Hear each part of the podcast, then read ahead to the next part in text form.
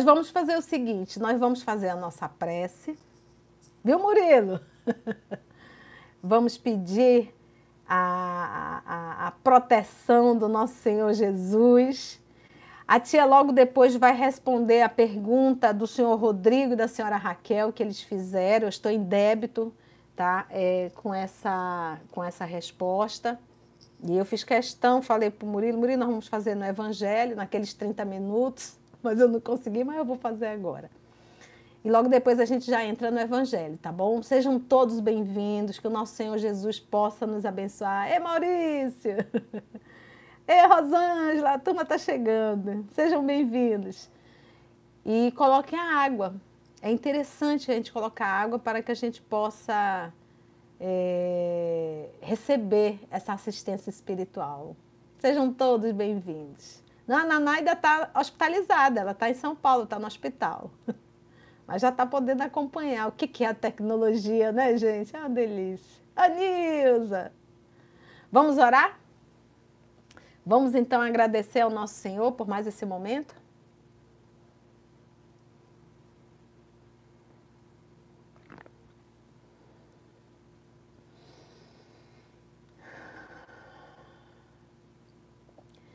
Então, meus amigos, minhas amigas, família EOS.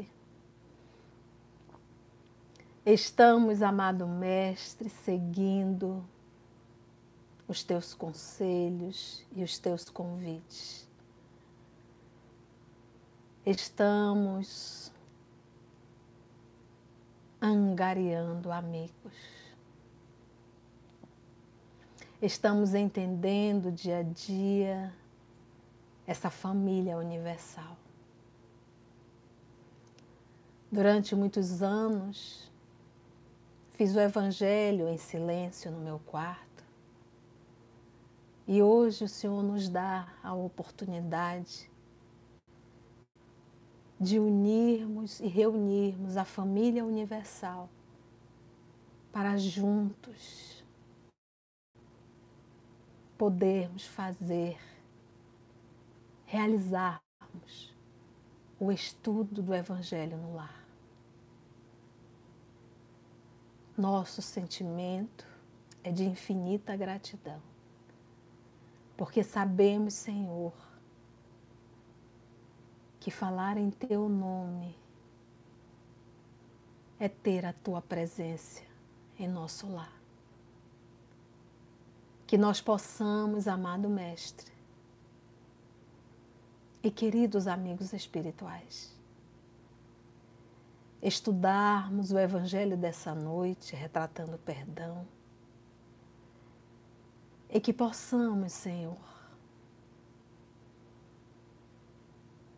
trabalhar o nosso mundo íntimo, porque esse é o maior trabalho que nós devemos realizar aqui na Terra, a nossa reforma íntima. Que os bons espíritos, Senhor, mais uma vez possam nos inspirar, nos conduzir, porque todos nós aqui estamos em Teu nome. Pedimos a Tua permissão, Mestre, a bênção de Deus, nosso Pai, e que essa nossa terra, esse nosso lar, a nossa escola bendita, possa receber as tuas bênçãos. E que nós possamos tirar as lições necessárias deste chamado que ora toda a humanidade terrena está recebendo. Essa advertência através da dor,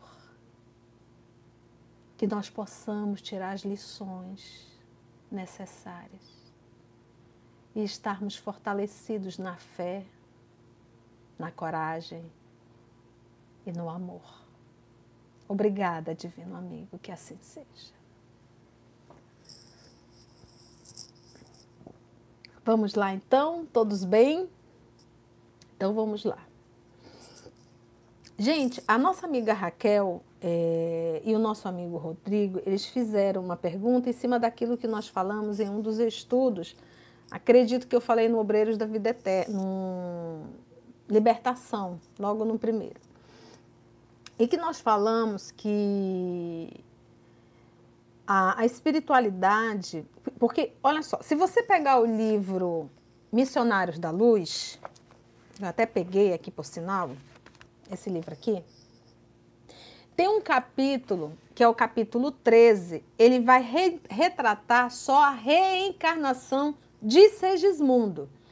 Então, o mais interessante, quando ele vai retratando essa, essa reencarnação de Sergismundo, e nós espíritas vamos lendo, aí a gente tem por hábito fazer uma redundância. A gente começa a acreditar que todas as reencarnações são iguais à do Sergismundo. E se nós formos ler pausadamente, com toda atenção, infelizmente esse livro ele não está no nosso canal, porque nós na época não gravávamos esse, o estudo. Mas nós vamos gravar, do jeito que nós estamos fazendo o nosso lar, se Deus nos permitir, nós vamos chegar no missionário e a ideia é que também ele possa ir para o canal. Nós já iniciamos esse trabalho com o nosso lar. Então, mas se nós formos lendo o capítulo e atento, atentos ao capítulo, a gente vai percebendo o quê? Que ele, ele, vai, ele vai dizendo, era Alexandre, que essa, esse trabalho no caso da reencarnação de Segismundo, que isso não é uma regra, isso não é todos os processos de reencarnação, é assim. E é muito fácil, gente, é só a gente parar para pensar. A criatura, é... vamos supor, hoje é um sábado, um domingo, uma sexta-feira, a criatura sai de casa à noite, vai para um forrobodó da vida, é... acaba ali paquerando alguém, tomando bebidas alcoólicas e outras coisas mais. E nós sabemos que hoje as coisas têm muita pressa, então a criatura já sai, já fica e já vai, né? E nesse processo de um, um, um ato sexual, a mulher estava num período fértil, não tiveram as precauções necessárias e vamos dizer que disso sai uma gravidez. Eu pergunto de vocês, você acha que isso foi uma programação da espiritualidade superior. Não, o fulano vai tomar hoje um porre, ele vai sair, vai encontrar com a Beltrana, que também vai tomar um outro porre. Então, se há um ato sexual e se a mulher estiver no período, lei natural engravidar. Eu não posso dizer que isso foi programado pela espiritualidade superior. Isso está dentro das leis naturais, que são leis divinas. Se tem um espermatozoide, tem um óvulo, fecundou, opa, gravidez é da lei, não tem como mudar isso. Agora, obviamente, que a misericórdia divina, a lei que rege o universo, vai dizer: concessão tá bom, não foi programado pela espiritualidade superior. Mas como é que. Quem é que vai vir? Uai, quem vai vir quem tem afinidade. Quem tem afinidade com o pai ou com a mãe, ou com ambos. E a afinidade que eu digo, gente, não é de conhecer, é afinidade de propósito. De propósito. Afinidade de propósitos. Entendeu, gente? Então, nós não podemos ter essa, essa, fazer essa redundância. Eu oriento que leiam o livro Missionário da Luz, esse capítulo que vai retratar a reencarnação de Segismundo. E lendo com cuidado, nós vamos entendendo que que cada caso é um caso e que a massificação das reencarnações, eu até brinco nos estudos, eu digo, é pelo sistema único de reencarnação.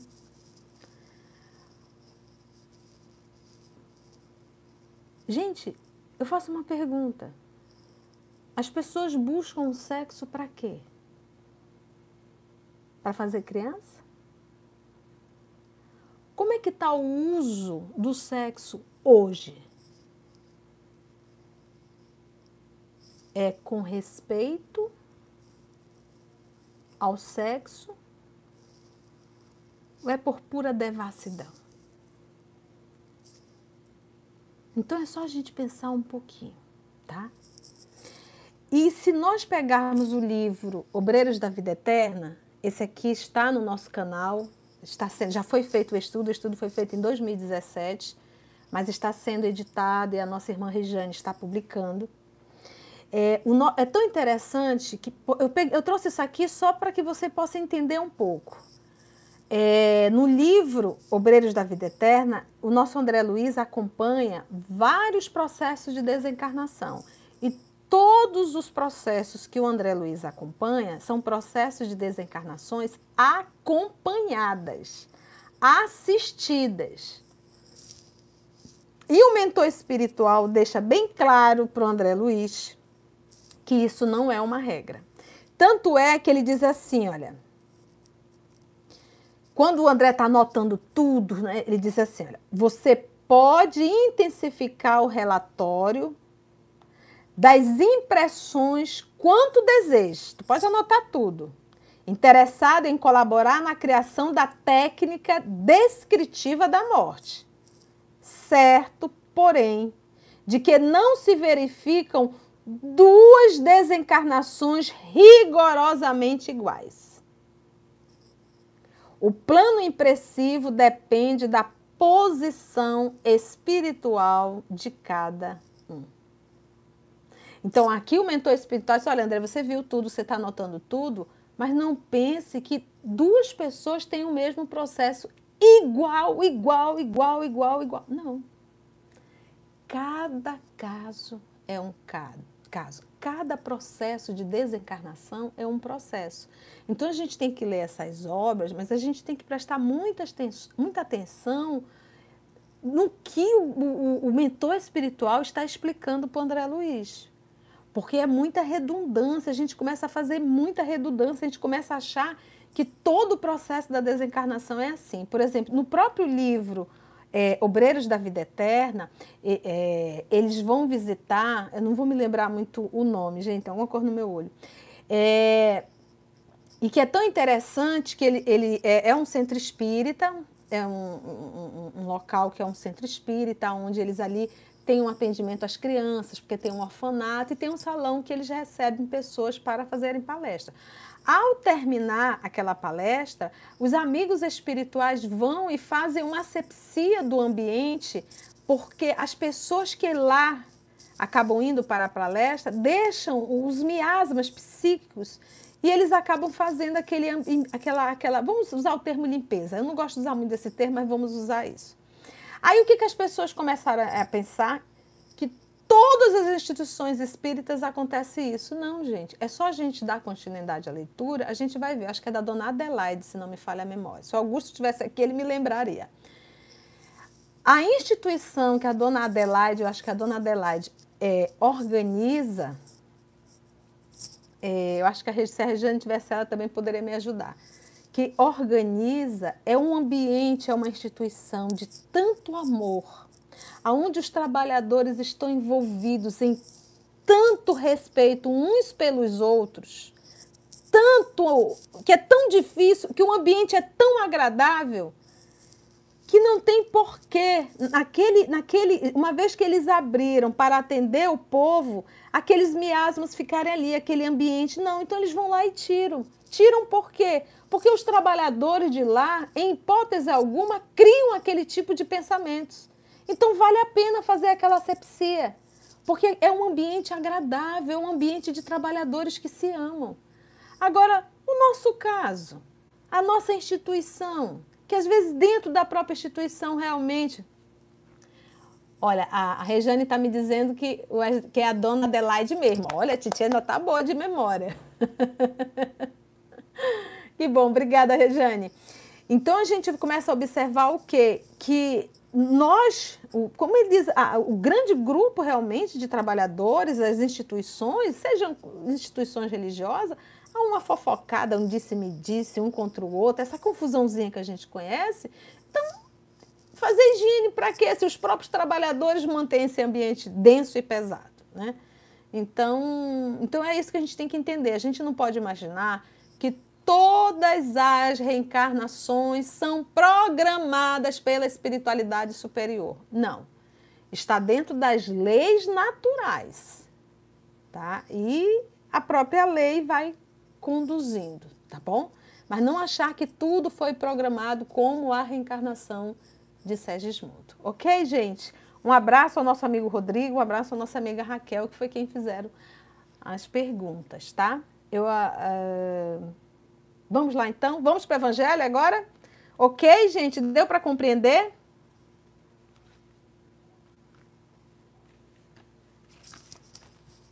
Deu para compreender?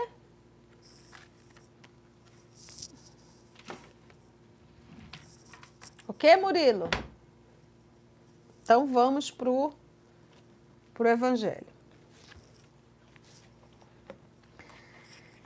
Então, gente, nós pegamos é, capítulo 10. Nós estamos, lemos o item 14 e estamos agora finalizando, estamos na metade né, do item 15. Estamos no primeiro, no, no, no primeiro parágrafo do item 15. Confere? Nós paramos aqui, olha. Quem sabe, aliás, se descendo ao fundo de vós mesmo, não reconhecereis que fostes o agressor? Então, essa mensagem aqui é a mensagem do nosso querido nada mais, nada menos que Paulo, o apóstolo, tá? Essa mensagem é de 1861, em que o nosso querido Paulo, o nosso amado Paulo, ele vem falar também do perdão das ofensas. Então, nós estudamos a de Simeão, que foi em Bordeaux, 1862, e agora estamos estudando a mensagem de Paulo. Vamos lá então, que Jesus possa nos conduzir. É, eu vou voltar no item 15 sem comentar, só uma leitura rápida e vou começar a comentar a partir do momento em que paramos, tá bom? Então ele diz assim: olha, perdoar os inimigos. A já falou muito nisso a semana passada, né? Perdoar os inimigos é pedir perdão para si próprio. Perdoar os amigos é dar-lhes uma prova de amizade. Perdoar as ofensas é mostrar-se melhor do que era. Perdoai, pois, meus amigos, a fim de que Deus vos perdoe. Porque se fordes duros, exigentes, inflexíveis, se usardes de rigor até por uma ofensa leve, como querereis que Deus esqueça de que cada dia tendes maior necessidade de indulgência? Ó, oh, ai daquele que diz, nunca perdoarei, pois pronuncia sua própria condenação quem sabe, aliás, se descendo ao fundo de vós mesmos, não reconhecereis que fostes o agressor? Aí, a, partir da, a partir desse momento, vamos começar a comentar. Quem sabe se nessa luta que começa com uma alfinetada e acaba por uma ruptura, não fortes vós quem desferiu o primeiro golpe? Porque se nós, se nós pararmos realmente para pensar, comentamos isso a semana passada, nós. Peraí, só um pouquinho que eu te esqueceu de ligar. O... Eu sempre esqueço de ligar alguma coisa, né, gente? Me perdoe. Peraí, só um pouquinho.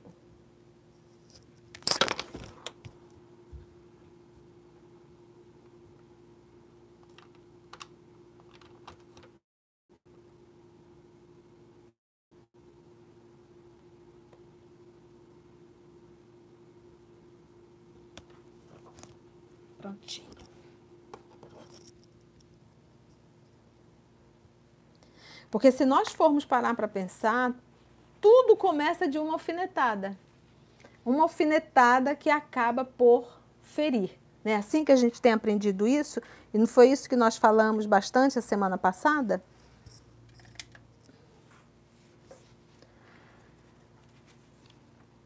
Quem sabe se nessa luta que começa com uma alfinetada e acaba por uma ruptura, não fostes vós quem desferiu o primeiro golpe?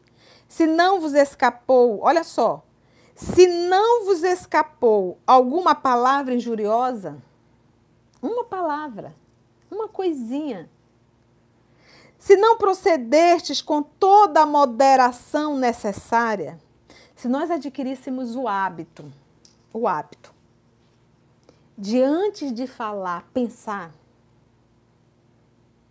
Antes de falar, pensar. Se nós pensássemos um pouco mais antes de falar, nós iríamos evitar muitas alfinetadas. E, e, a gente acaba, e acaba ficando um, um, um, desagradável a convivência. Então, se nós adquirimos esse hábito, se eu tivesse no lugar da pessoa, ou então se nós adquiríssemos o hábito de, de, de começar a ouvir o que, o que estamos falando, inclusive. Então, antes de falar, pensa. Se nós tivéssemos esse hábito, se nós abríssemos a boca para, para falar, para falar o que faz bem, para falar o que acalma, para falar o que tranquiliza, para falar o que enobrece, para falar o que estimula o bem. Se você observar, se nós fizermos uma autoanálise e começarmos a nos observar, Presta atenção como quase sempre a nossa fala é carregada de crítica. A nossa fala é carregada de. É, eu não digo de, de palavras pesadas, de palavras autoritárias. Às vezes a nossa fala é de querer comandar a vida do outro. A gente interfere em tudo, fazer que nem a Rosemary, ela, ela fazendo estudo, ela diz, tio, o que é psica? a gente usa muito aqui, eu uso, né? Papai usava muito. Ele dizia, essa sua mãe já dá psica. Mas é aquele tipo de pessoa que se interfere em tudo, que, que, dá, que, que dá pitaco em tudo. É a psica, né? Em tudo que é dar pitaco. Se você está construindo, a pessoa vai lá e diz, não, faz assim, faz assim, faz assim, faz assim. Não, faz assim, faz assim, faz assim. E, e é chato. Se você convida para vir à sua casa, está sempre criticando tudo. E isso são alfinetadas que às vezes acabam por ferir. Às vezes acabam por ferir. Então que possamos ser essa pessoa que aprende a ouvir mais e a falar menos. Porque a gente acaba, pelo menos, de certa forma, ofendendo e machucando menos.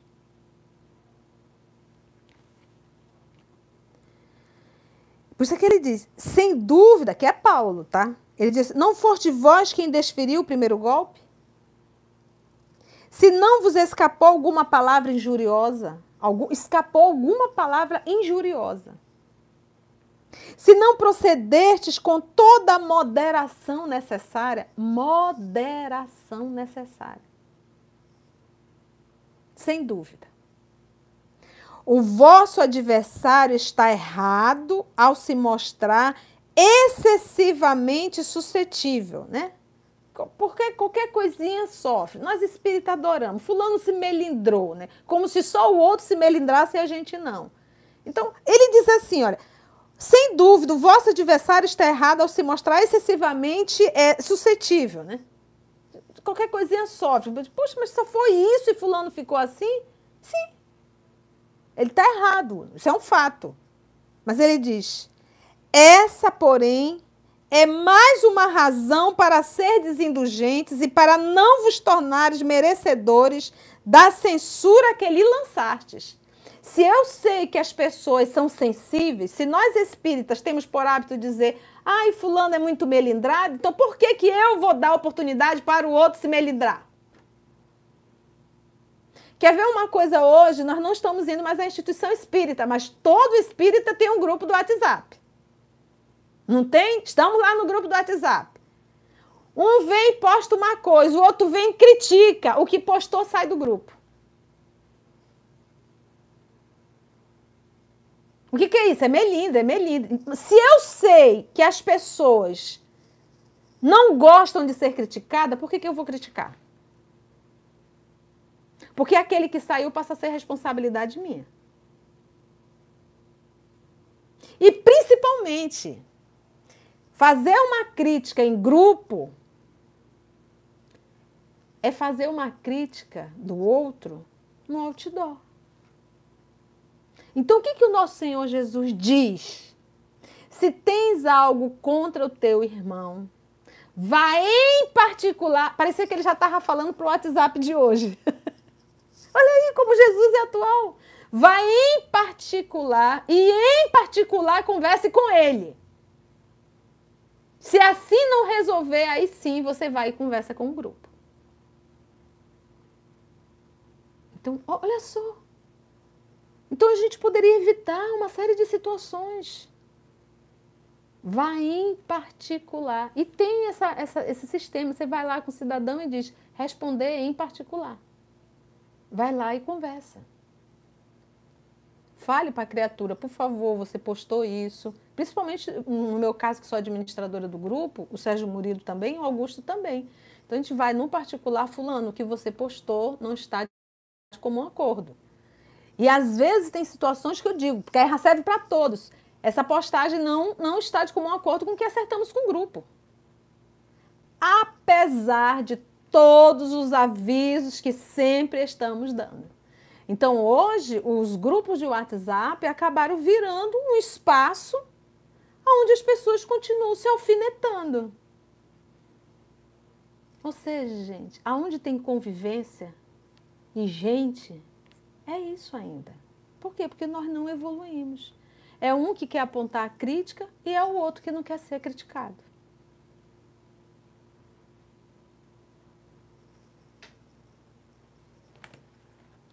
Então, olha só. É mais uma razão para ser indulgente, para não vos tornar merecedores da censura que lhe lançastes. Então, se eu sei, para que, que eu vou fazer? Se eu sei que o povo não gosta, para que, que eu vou fazer? Serei eu o motivo da pessoa sair do grupo?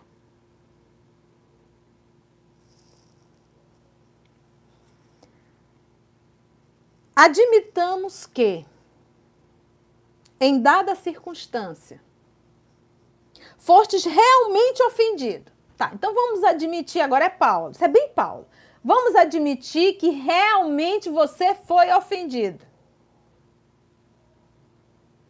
Quem dirá que não envenenastes as coisas por meio de represálias, né? desforras, vinganças, e que não fizertes que degenerassem em lamentação, né, em querela grave, o que facilmente poderia ter caído no esquecimento?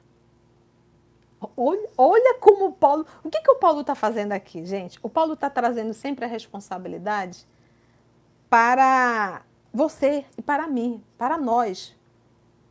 Nós que estamos aqui lendo, porque eu não vou conseguir fazer uma mudança querendo que o outro mude. Então, Paulo está usando aqui de todas as formas para que a gente possa fazer uma autoavaliação e tentar resolver a encrenca em nós. Vamos resolver a encrenca aqui. Então, o primeiro ponto é: se eu sei que o outro se melindra com tudo porque não gosta, por que, que eu vou falar? Segundo ponto: será que não fui eu que comecei a alfinetada? E agora ele vai mais profundo ainda. Ele diz assim: ó, porque olha só, presta atenção. Admitamos que em dadas circunstâncias fostes realmente ofendido. Então vamos admitir isso, ok? Aí ele diz: quem dirá que não envenenastes as coisas? Olha, está trazendo novamente a responsabilidade para nós. Aqui, olha, uma encrenca íntima. Faça uma autoavaliação.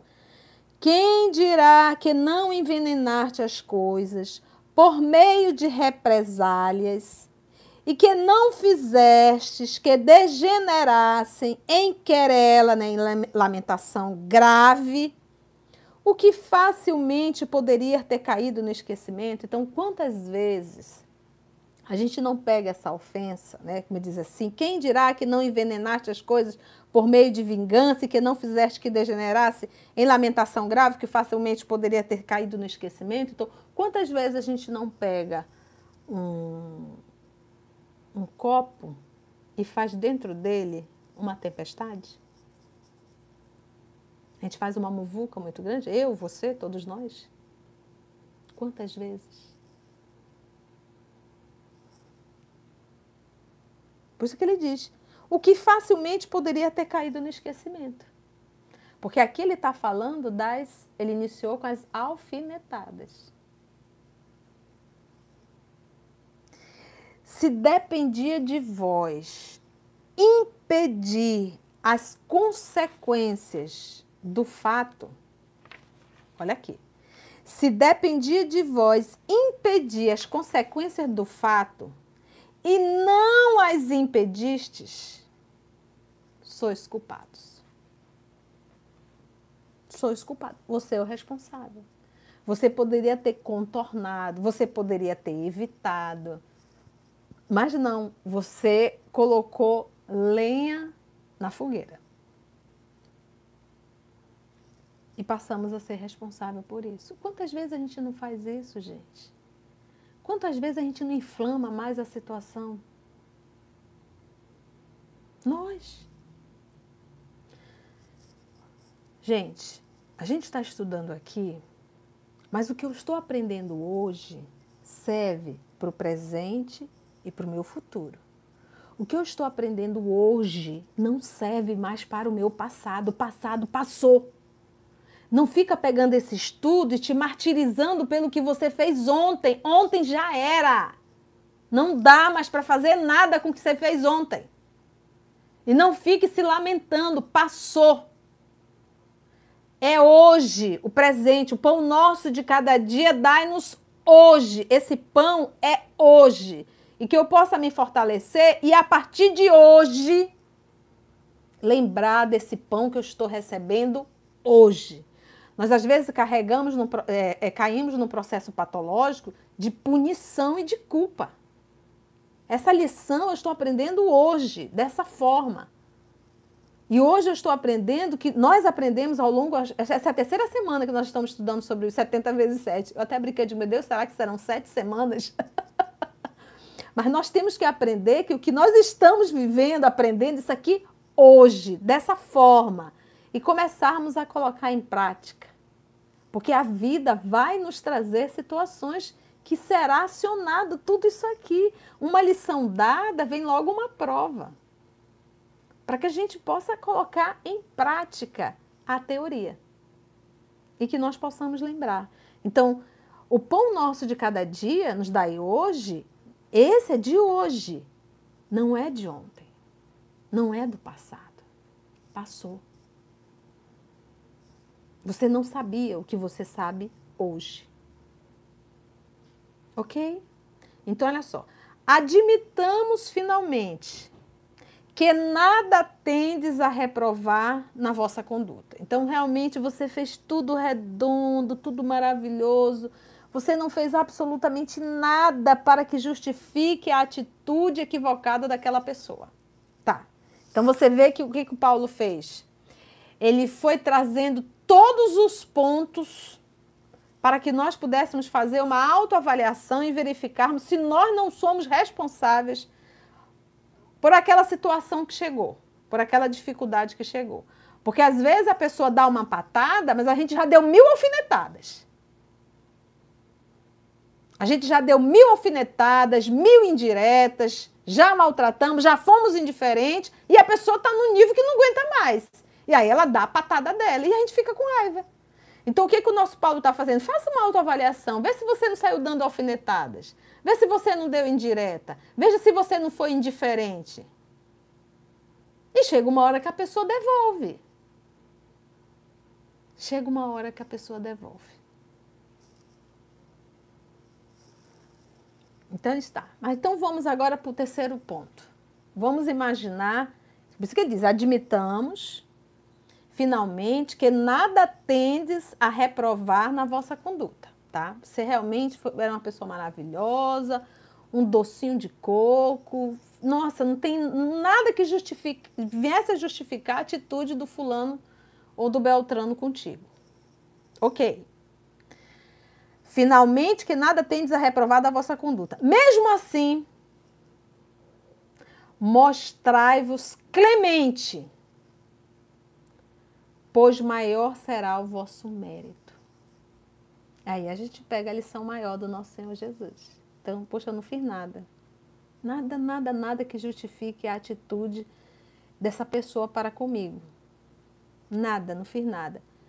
Mostrai-vos clemente, pois maior será o vosso mérito. Então, no primeiro momento, eu estou recebendo a patada, por conta das alfinetadas que eu dei. Nesse momento aqui eu não dei nenhuma alfinetada, mas dei uma patada, mas recebi uma patada.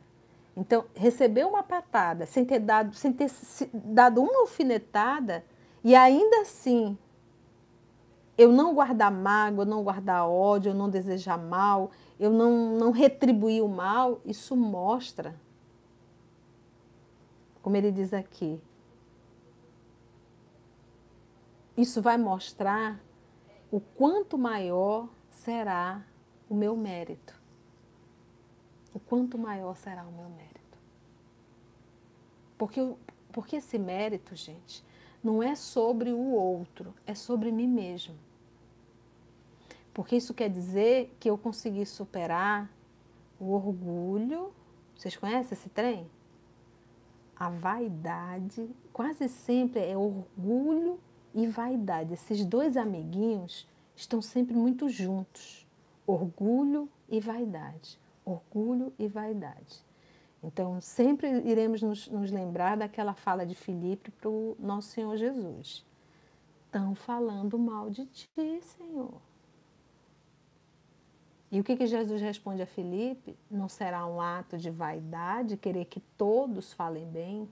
Aí a entidade diz: não será um ato de vaidade querer que todos fiquem nos tratando super bem? Não será um ato de vaidade achar que a gente nunca vai passar por nenhum tipo de situação constrangedora? Uma vez que nós precisamos desse buril para exercitarmos paciência, tolerância, vaidade, orgulho, trabalhar. Faz sentido, gente? Vocês estão entendendo? Admitamos finalmente, então, que nada tem. Então, a reprovar na vossa conduta, mesmo assim mostrai-vos clemente, pois maior será o vosso mérito. Há, porém, ou seja, existe, porém, duas maneiras bem diferentes de perdoar. Aqui vem o jeito Paulo de ser: o perdão dos lábios e o perdão do coração. Perdão dos lábios e o perdão do coração. Nos lábios, o perdão da boca, da palavra. Do coração, perdão do sentimento. Muitas pessoas dizem com referência ao seu adversário: Eu lhe perdoo.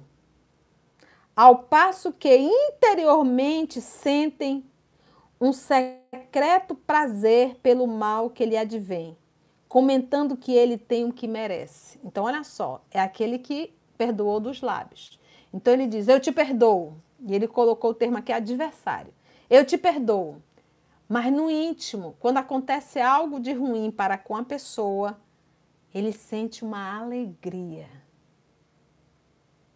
E aqui no Amazonas ainda diz assim: Deus tarda, mas não falha. Então, será que isso perdoou? Eu lhe perdoo, ao passo que no mundo íntimo sentem um secreto prazer pelo mal que lhe advém, comentando que ele tem o que merece. Fulano tem o que merece. Não é à toa que ele está passando por isso. Né? Às vezes é algo que a gente viveu em família, na juventude, às vezes até com o irmão. E aí chega numa fase já da idade avançada, a pessoa passa, por, às vezes, por umas situações delicadas, a gente diz, é, mas fulano não foi fácil é o que ele merece. E a gente julga e sente até uma alegria. Olha aí a mágoa instalada. Olha a mágoa instalada. Continua.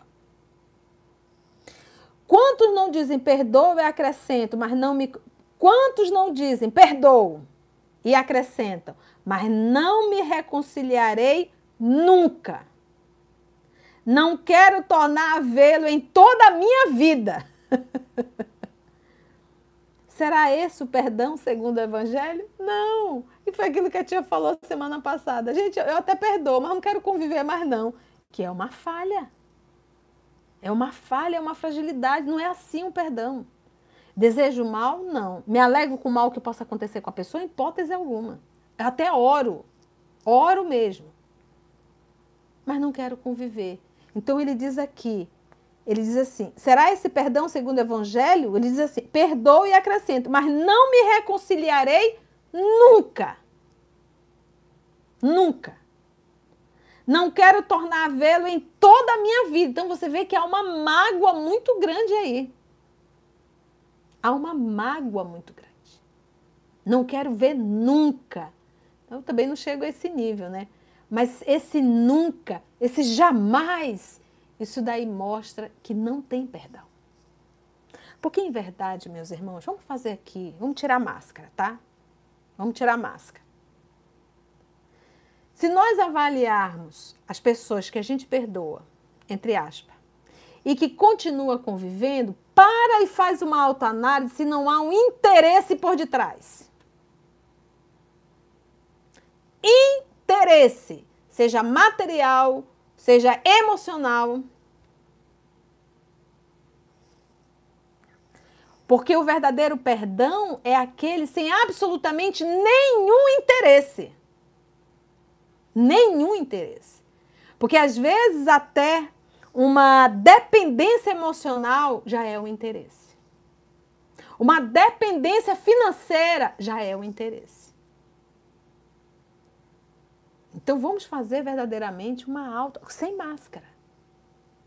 É o perdão sem absolutamente nenhum interesse. Então, em verdade, eu permaneço porque eu tenho um interesse, uma necessidade de. Ok?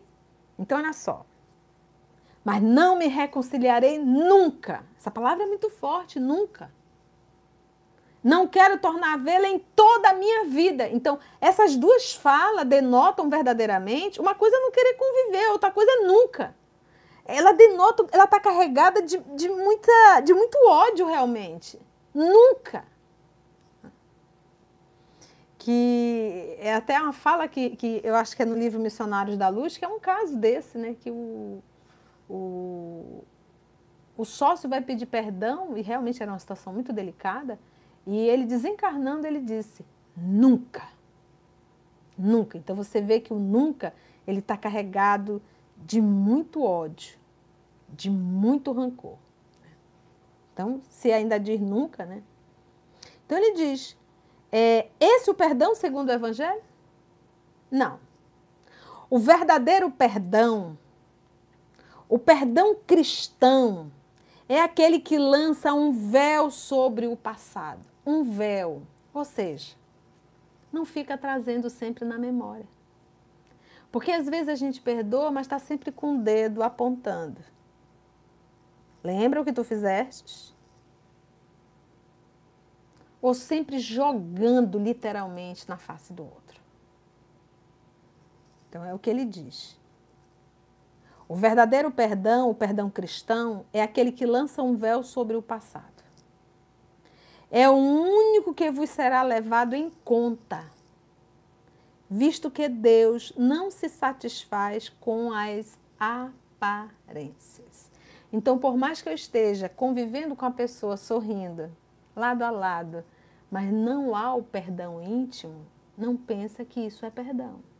Porque às vezes você está lado a lado e continua fazendo mal para a pessoa. Continua vivendo como inimigos. Então, estar junto não é sinônimo de estarem bem.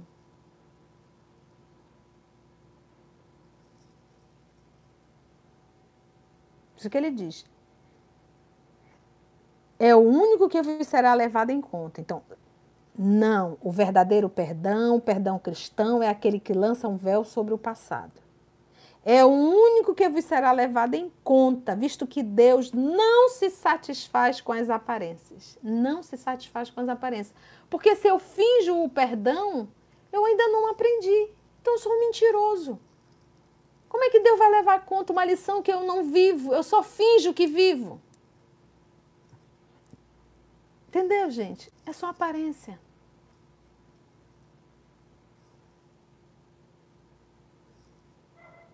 E quantas relações são só de aparências?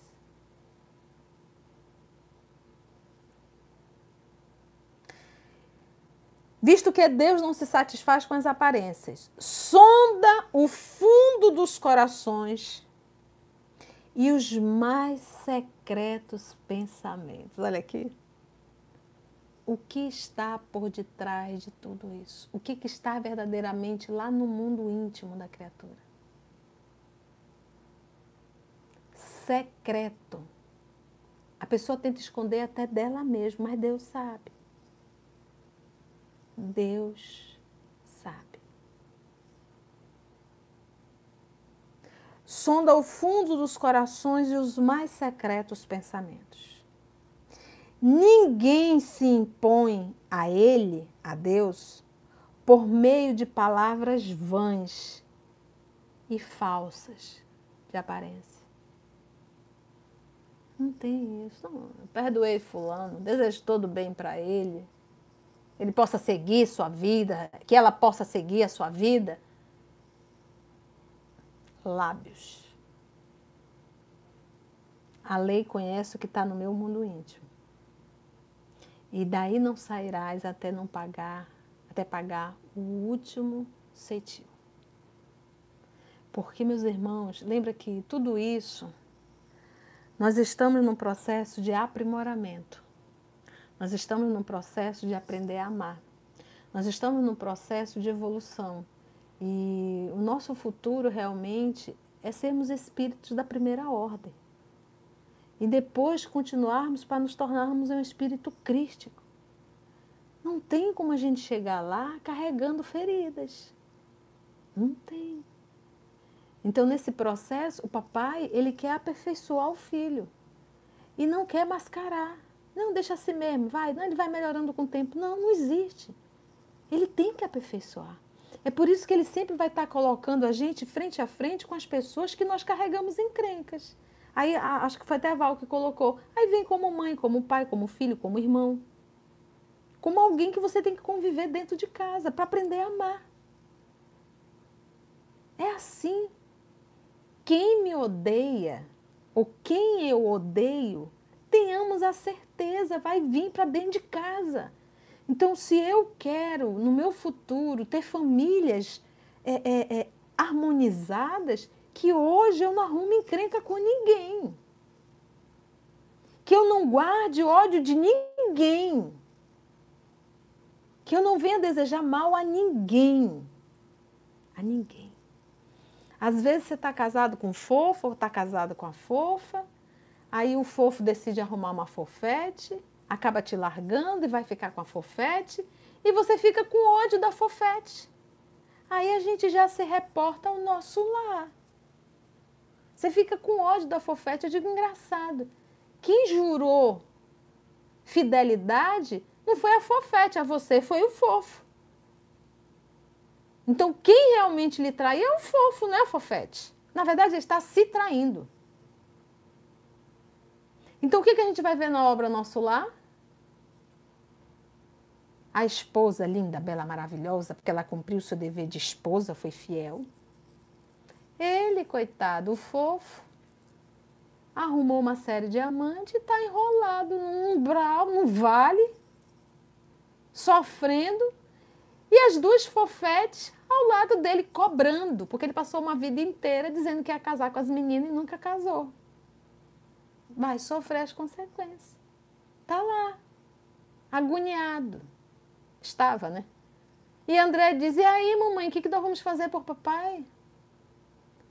Meu filho, papai vai reencarnar. Mamãe vai reencarnar. E, e, e nós iremos receber as duas irmãs, são as fofetes, como filhas. Oh. Você imagina o equilíbrio desse lar? Uma se sacrificando, que é a mãe. Agora imagina a relação dessas duas meninas com o pai. Então, gente, é só a gente parar e pensar. Não vou arrumar encrenca com ninguém, não vou fazer mal a ninguém. Eu não me importo que façam mal para mim. Não tem problema. O que eu não quero é eu fazer mal a ninguém. Porque é melhor ser a vítima do que o algoz. É melhor ser a vítima do que o algoz.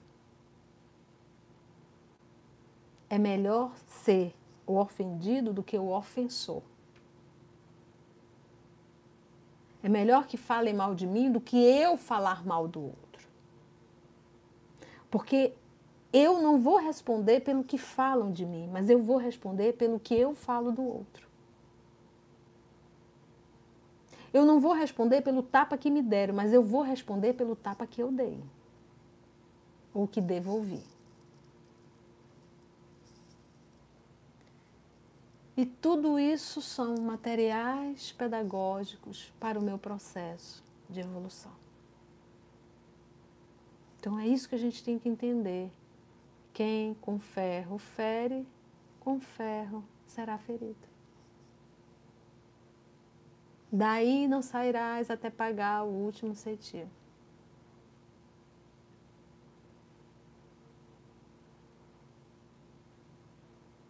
Aí ele continua.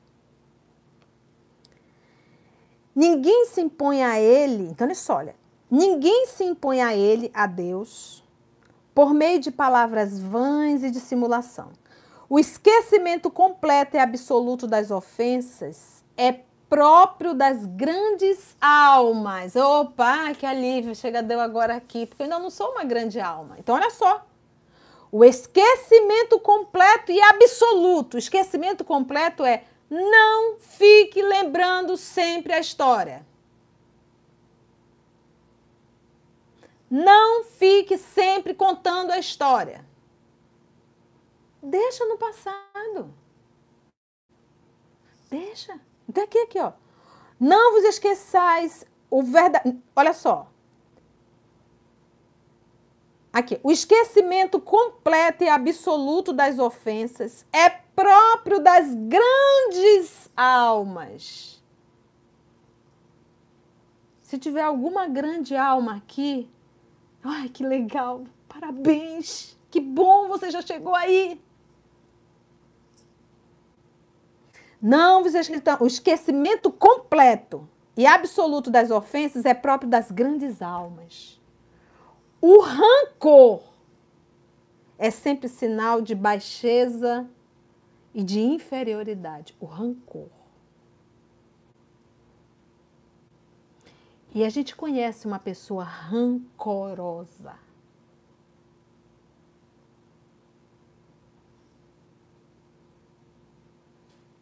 Não vos esqueçais de que o verdadeiro perdão é reconhecido muito mais pelos atos do que pelas palavras. Então, às vezes você diz eu te perdoo com palavras, mas os seus atos, os nossos atos, não são de perdão. Você continua alfinetando o outro. Essa mensagem belíssima nós recebemos de Paulo, apóstolo, Lyon, 1861. É, a Val perguntou assim: mas quando alguém nos faz mal, nos faz mal e por mais que queiramos perdoar e ainda não conseguimos, o que fazer? Eu digo que são níveis que a gente conversou até nos outros estudos. Se eu conseguir num, num, em, em, num nível não retribuir o mal, isso já é um avanço, Val. Não retribuir o mal. Outro ponto, não desejar o mal. Então, uma coisa é retribuir, eu ir lá e fazer. Opa, essa daí eu já, graças a Deus, tô kids. O segundo, não desejar o mal. Porque às vezes o que, que você vai? Você fica desejando o mal. Vou pegar aqui o caso do fofo, fofo a fofa e os fofe, a fofete. O fofo deixa a fofa, ou vice-versa, e ele vai e fica com a fofete. A fofa que fica aqui, que eu sei que não é fácil, mas ela fica desejando mal. Desejando o mal. Então, olha só. Pensa, agora a gente é assim, olha. Quando eu desejo mal, eu acabo construindo, idealizando o mal em mim. E eu desejo a outrem. Mas esse, esse, esse mal que eu desejei, que eu construí em mim, a primeira pessoa a receber esse mal sou eu mesmo. Sou eu. Eu vou destruindo a minha organização perispiritual, que vai refletir no corpo físico. Então, quando eu desejo mal a alguém, a primeira pessoa a receber esse mal sou eu. Então, vamos por etapa. Primeiro, não desejo mal. Não retribuir o mal. Primeiro, não desejo mal. Segundo passo. Terceiro, não me alegro com o mal que possa acontecer a essa pessoa. Então, vamos por parte. Vamos por parte. Porque se eu conseguir não desejar, não retribuir o mal, nossa, eu já fiz um bem enorme à minha pessoa.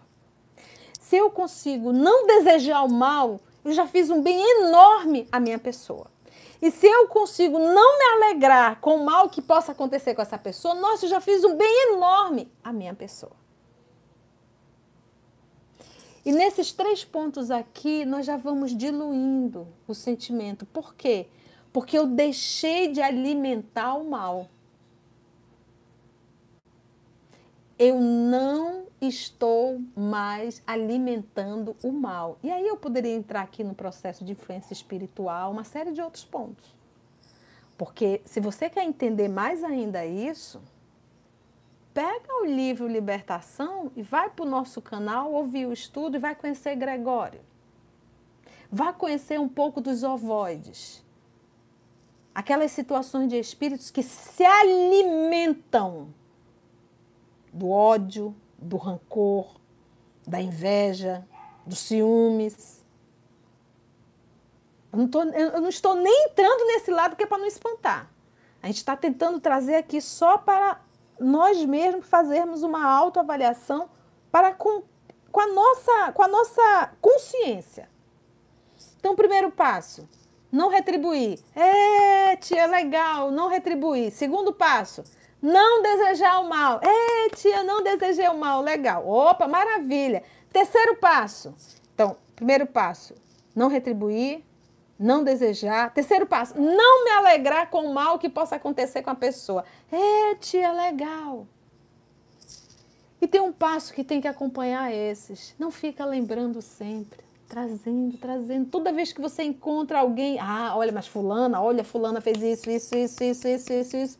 Gente, isso é um inferno. Então, esquece, esquecer é. Não fica lembrando toda hora. Não fica trazendo, porque toda vez que você traz a situação na sua mente e revive novamente, você passa, aquilo se torna vivo. Aquela ferida, ela se abre e sangra novamente. Como vai cicatrizar? Como vai cicatrizar? Não foi 70 vezes 7, mas foi 70 vezes 3 semanas, né? Foram 3 ou 4 semanas, gente, de estudo de 70 vezes 7. foi bom, gente? Deu pra gente compreender? Foi bom o nosso, o nosso evangelho sobre o perdão? Então, eu acho assim, que se a gente concluir, a gente diz assim, então, tia, o perdão é bom não para quem recebe, mas para quem dá. Foram três semanas, né, Ana Cecília? Que bom.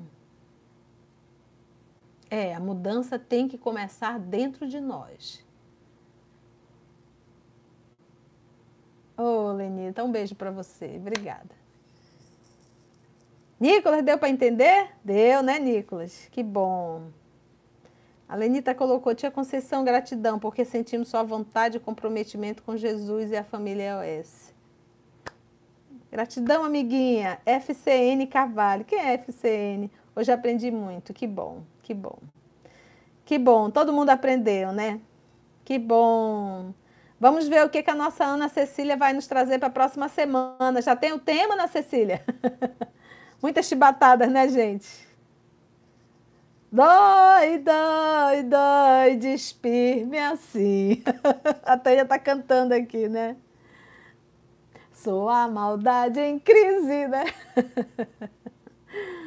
Ai, que bom, gente, foi muito bom. Vamos orar. E o pessoal da Rádio Espírita do Paraná, não tem como interagir ainda, né? Um beijo para vocês. Deu para compreender? Que bom. Aqui no YouTube todo mundo disse que foi legal. Top, todo mundo está dizendo que foi legal. Adoro esse negócio de top, top de baixo, né? Foi bom, todo mundo dizendo que. É- Aprendemos sobre o perdão, gente. Então, o conceito é o perdão é bom para quem dá. Né? E lembra dos níveis, tá?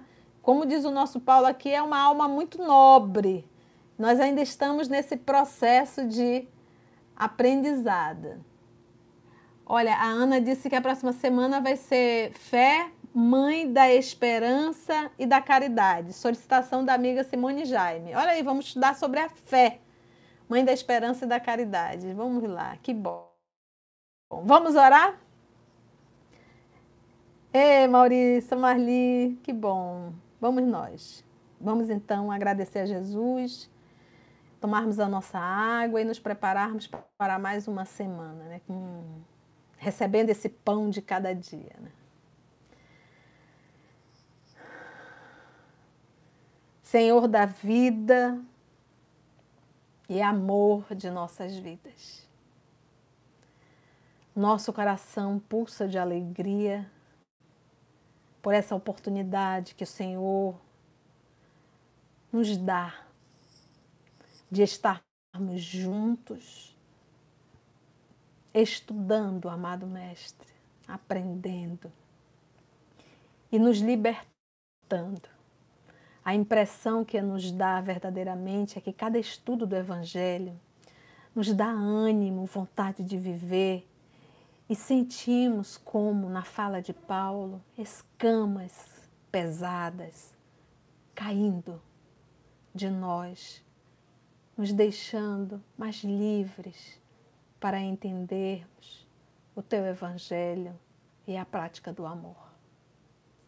Obrigada, amor querido, por essa oportunidade que o Senhor sempre nos dá Agradecemos a espiritualidade amiga, aos teus mensageiros que nos conduziram, nos inspiraram, para que todos nós pudéssemos ouvir o que cada um precisa, Senhor.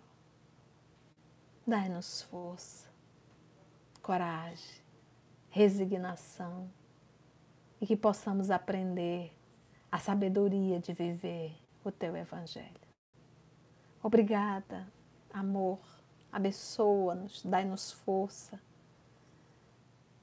Dai força a todos aqueles que retornaram à pátria espiritual. Força e coragem a nós que continuamos na terra, para entendermos que o nosso compromisso ainda continua e que temos muito a fazer aqui na terra. Muito obrigada, amor de nossa vida, que assim seja. Gente, um beijo, um beijo para Cecília, que eu sei que ela está acompanhando, mas não teclou. Um beijo para Kelly, que eu sei que também está acompanhando, mas não teclou. Um beijo, meninas. Um beijo a todos vocês da Rádio Espírita do Paraná. Um beijo a todos vocês que estão aqui, ficaram até. Olha aí, socorro! Danke, meu amiquino. Bona nocton. Bona nocton. Miriam, um beijo. Eline, Eleilza, que assim seja.